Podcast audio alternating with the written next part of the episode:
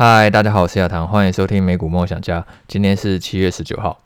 那如果昨天大家有看盘的话呢，原本呢大家睡前应该都觉得开开心心的，因为美股呢还是上涨了。结果想不到呢醒来又风云变色哦。那我看到呢媒体给的消息是说，因为苹果它打算放缓那个明年的那个员工的招聘，然后减少支出。等于说呢，为了应对那个潜在经济衰退风险呢，苹果是打算呢，明年呢，就是找人的速度呢，不要那么的快，然后这样的话呢，才可以去减少那个营运的成本。但是我自己看了这个新闻的感觉是觉得还蛮瞎的，因为这个新闻讲的是明年，可是现在下半年其实才刚开始啊。所以现在不是才七月嘛？怎么已经考虑到明年的事情了？如果说苹果它真的准备要去缩减那个员工招聘的支出的话，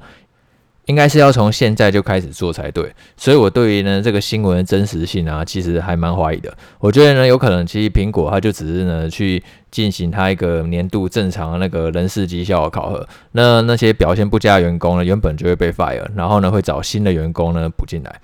而且，其实就算苹果它真的已经去放缓招聘的话，我觉得也就只是加入呢。先前其实已经有很多家公司都已经在放缓招聘了嘛，像是 Google 啊、亚马逊啊、微软啊、辉达，他们都已经去宣布说，就是会呢减少那个员工招聘的速度，然后来控制呢营运的成本。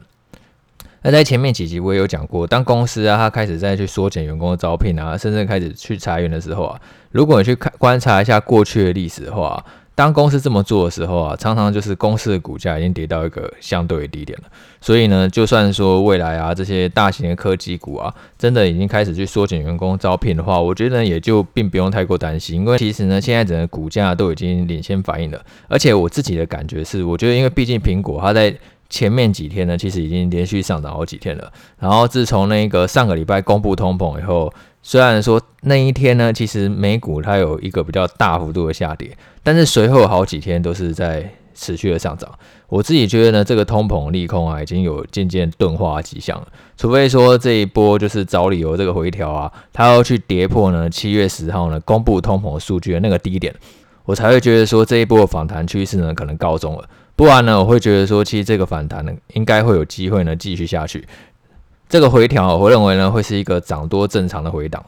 而且其实除了美股以外，如果你去观察其他资产走势的话，例如像是原物料，然后公债殖利率还是美元指数，我觉得其实都已经局面已经跟渐渐已经不一样了。接下来的下半年的行情呢，我觉得应该高几率呢表现呢是会比上半年还要好上非常多的。像接续我们前面几集讲，原物料，它现在其实算是处在一个蛮明显一个下跌的趋势。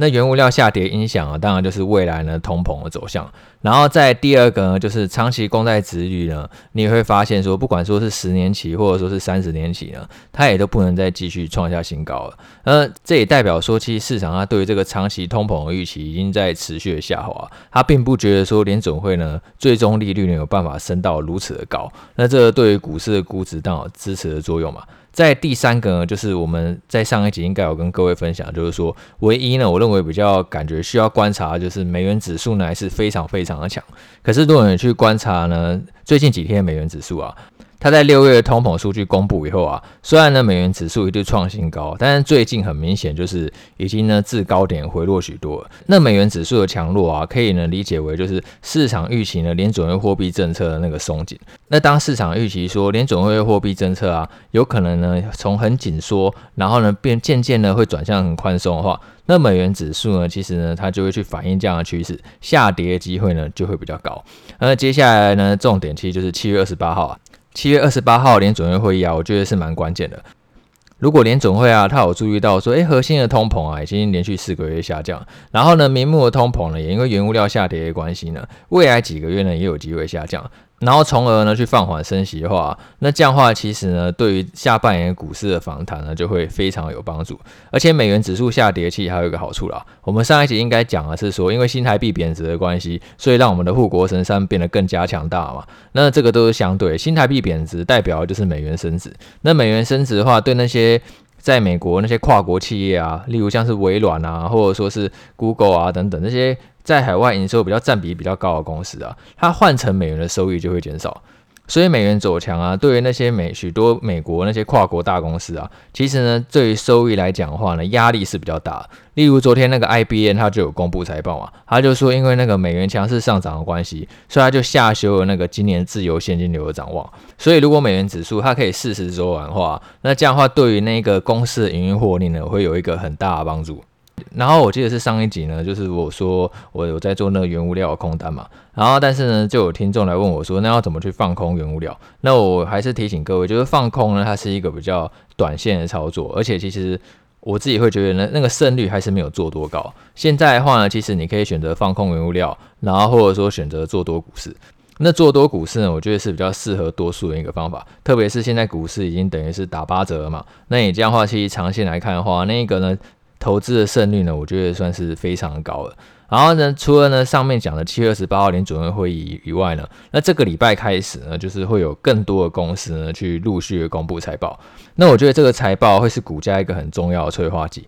我们在前面集有讲过说，我觉得啊，这一次的财报周啊，可能你会发现很多企业它都下修了未来获利，然后呢，下修未来展望，然后呢，对于未来呢是比较悲观的，比较保守了。可是最重要的是呢，你要去观察那个股价的反应。如果说股价可以出现利空不跌，然后或者说是利空大涨，那我觉得呢，可能就是一个很值得留意的进场的讯号，代表说其实呢，先前股价下跌已经都反映了这些财报利空了。那接下来的事情呢，很有可能呢，并不会变得更坏，而是变得更好，那反而会是一个比较值得注意的进场的讯号。例如说，像是今天礼拜二嘛，那待会盘后，也就是说明天醒来，我们就可以看到那个 Netflix 的财报。那 Netflix 的财报应该。如果啊，你在过去半年有投资到 Netflix 的话，你应该会想要骂脏话，因为它的股价表现得非常非常的惨，从最高点七百美元，现在跌到不到两百美元，跌幅呢超过七成，而且 Netflix 还算是一家蛮大型的公司哦，然后跌幅大成这样，我相信呢是超过很多人预期了。那它在前面两一次公布财报啊，都因为那个展望的比较疲软的关系，那股价都是直接大跌跳空两成以上。那这一次的财报会不会又给大家一个更大的惊吓，那这个其实就是大家都来关注。其实啊，没有人是可以去预料股价反应的，因为你很难掌握呢每一天的短线的市场波动。你比较可以掌握，就是说，哎，这家公司呢中长期的营运的走向。像是以 Netflix 来讲话呢，这一季呢要去观察，就是说，因为上一季呢 Netflix 呢它那个财报呢其实非常的悲观嘛，它预估说呢这一季的用户呢还会再流失两百万，算是一个非常非常弱的 guidance。那这一次公布的季报啊，那就可以去观察。说会不会流失呢？并没有想象中那么多，或者说比想象中还要惨。流失的用户呢，其实呢是比两百万呢还要更多的。那我自己对 Netflix 的看法啊，算是比较中性的，因为我觉得啊，Netflix 它。毕竟呢，它的那个竞争对手啊，不管是亚马逊，然后或者说是苹果，然后或者说是迪士尼，他们都有推出自己的串流影音服务，所以在内容那么多的情况下，它的竞争呢是很激烈的。然后甚至呢，YouTube 呢是完全免费的。像我自己是很爱用 Netflix 的服务啦，因为你们有听我 Podcast 的都知道说，其实我常常都在分享说，哎，我最近看了什么剧啊，看了什么电影。我算是一个就是重度追剧的人，因为我自己是不太打游戏的。那我一个比较生活放松的娱乐呢，就是在追剧。可是其实不是每一个人都像我这样子嘛，因为有些人他对于这个追剧他就并没有那么要求，然后甚至他常常都寄生在别人的账户上嘛，哎，四五个人然后一起呢去 share 一个账户。所以 Netflix 啊，在上一次季报的时候，他就有讲到说，他希望可以去打击这种就是共享仔，他希望说就是这些共享仔呢，他也可以多付一点钱。然后现在 Netflix 他已经有在拉丁美洲测试，因为他发现说拉丁美洲啊，这个共享账号的情况啊是非常的严重，不是说一个人订一个账户，是很多人然后集资然后去订一个账户，然后现在就是会去查那个 IP，如果说他发现这个 IP 啊，哎，其实怎么会在不一样的地区，那他就会呢去要求说呢，哎，你要付额外的费用给我，那这二期可以去观察一下说，说那这样变现的效应呢会有多少，还是说其实会是反效果，那些寄生仔啊他就。干脆退订了，他就觉得说啊，那我就干脆看免钱就好了。你要我多付这一点钱，我还是不愿意。我自己是觉得啊，Netflix 的定价权啊，其实是有一点点削弱了。虽然说其实 Netflix 的片都蛮吸引我的，可是呢，对于很多人来讲话呢，并不是一个绝对需要的娱乐。然后呢，如果呢 Netflix 它未来要继续涨价，然后维持它获利能力的话呢，就会有难度。这也是上一季呢，其实 Netflix 有讲说，哎，那我要准备去推出一个低价广告方案。那就是因为这个低价广告方案的关系啊。如果各位还有印象的话，曾经有一个基金经理人叫做 Bill Ackman，他其实。对 Netflix 原本呢是非常看好的，然后他应该是在今年三月还是四月吧，就大手笔的去买进很多 Netflix 的股票，就是 Netflix 跳空那一天他就跳下去买，然后后来没多久 Netflix 他又跳空一次嘛。然后后来发现苗头不对，全部砍掉。那 Bill Ackman 卖掉股票，其中一个很重要的原因呢，就是他觉得 Netflix 未来他继续创造利润的能力呢是有受到侵蚀的。因为当 Netflix 正式呢去宣布说，诶，他打算去推出一个低价广告方案啊，其实就等同承认他现在这些订阅方案啊继续涨价的能力呢是受到压制的。所以他就必须推出更便宜，然后但是呢，你必须看广告的方案，然后希望呢可以接触到更多不同的客户。那这样的话，其实对于他的获利能力呢就有很大一个不确定性嘛。因为如果各位对 Netflix 创办人 Reed Hastings 有印象的话呢，他其实是超级排斥广告这种方式的，因为他觉得就是广告的话，其实会影响那个观影的体验，就是你自己在看戏，然后看的好好，然后忽然就跳出一个广告。然后你的感觉自然就会很差。当然，他最后呢也是不得向现实低头啊，因为他其实就发现说，免费展也就是非常的多，多数人他就是不想付钱的。那这样的话，Netflix 他就必须去迎合市场嘛，然后去推出一个，哎，那你就必须要看广告的一个低价方案。只是因为 Netflix 他在广告这部分啊，其实是没有什么经验的，所以呢，其实在前几天的时候啊，我有看到 Netflix 他就宣布呢，跟那一个微软合作，然后呢，微软呢要去帮助他去投放数位广告，然后提供一个相关的技术。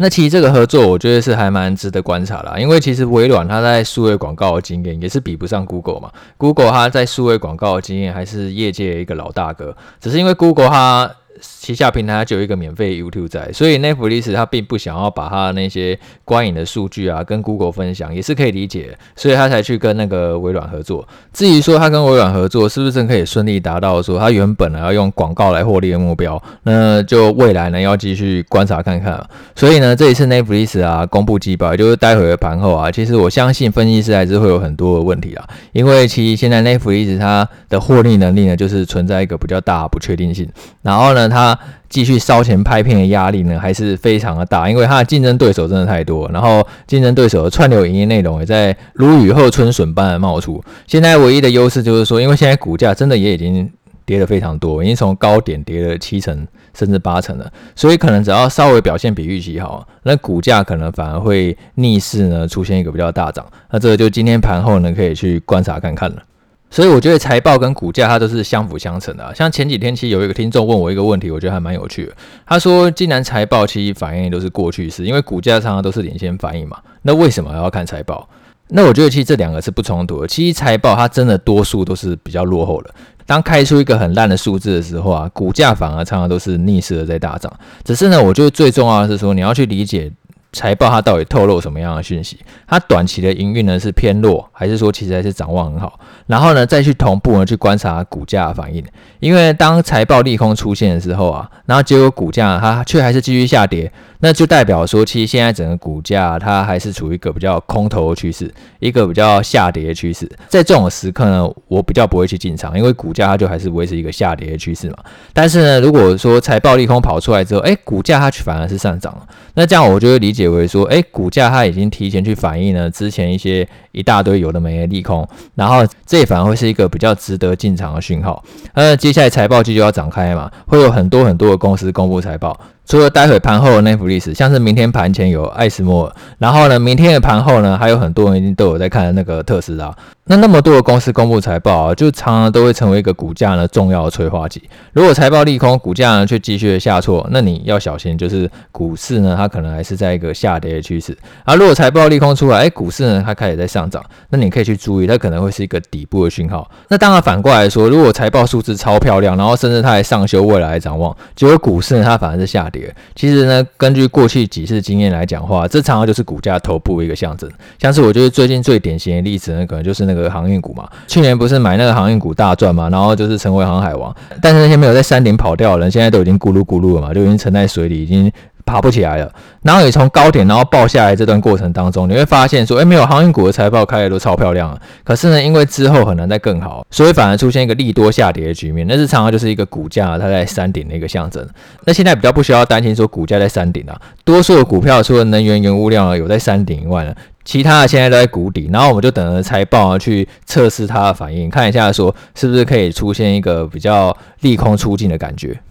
像现在才七月嘛，然后美国十一月呢是要集中选举，差不多还有四个月的时间。那我觉得拜登政府虽然有时候你会觉得他很无能，然后不知道到底在干嘛，但是呢，我相信他们其实让股市持续上涨的那个决心应该都是一样的，就是没有政府啊，他会希望说股市是长期下跌。就是你站在一个比较长期的角度来看的话，每一个政府都蛮希望股市会上涨，因为他们常常都会把这个股市呢来当做一个政绩。所以像昨天我有看到国会议长佩洛西的老公啊，他就买进了数百万美元的那个辉达股票。我觉得其实政府啊，跟我们的方向大部分都是一致的。现在台湾有那个国安基金嘛，那美国政府虽然没有国安基金，但是美国政府它也是会去盯着股市，他也希望说股市呢，它是可以长期表现优异的。那像那个国会议长老公，他是买那个辉达股票嘛。那如果你觉得你实在不知道买什么东西的话呢，我之前讲说可以去买那个指数嘛。不然的话，其实你也可以用那个 Open Insider，也就是我之前有介绍过一个。内部人买卖资料一个查询网站，你就可以用它来找到说，哎，内部人在买进哪些公司。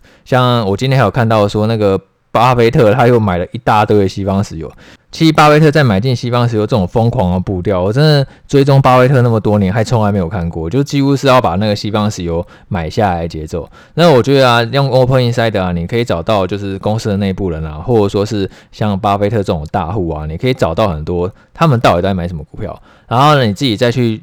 找这些公司来做研究的话，其实相对会容易很多，而且你会比较安心呐，因为其实就代表说有一个大资金呢，其实跟你是在同一个方向，你比较不会就是好像当个无头苍蝇一样。我自己是蛮常呢去使用这种方式。那我在昨天也写一篇公开文章呢，去跟大家分享这个 Open Insider 这个网站图文使用的教学，跟大家讲说要怎么样去找到呢？诶，有哪些内部人正在大举买进了自己家公司的股票，那相关的文章我都放在那个资讯栏，然后大家也可以去参考一下。好，那今天就先录到这边了，我们下次见，拜拜。